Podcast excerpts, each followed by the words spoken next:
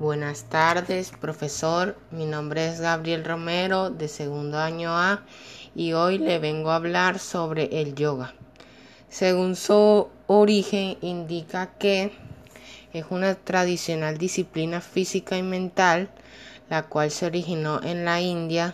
Según investigaciones, las primeras formas de yoga habrían tenido un lugar entre el año 10.000 y 5000 antes de Cristo. Según la historia, hubo un hombre llamado Pantajali que fue el primer teorizador del yoga. Su historia, según sus registros, Sir Marshall, arqueólogo británico, descubrió en Pakistán un sello con figura que data el siglo XVII a.C. de la cultura. Otros escritores como Micrea Eliade y George Feuerstein creyeron que esa proposición era suficiente prueba de que en la cultura del Indo se conocía el yoga.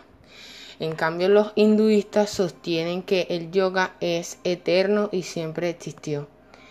Según el hinduismo, esta es una de sus seis doctrinas ortodoxas. Ahora los tipos de yoga.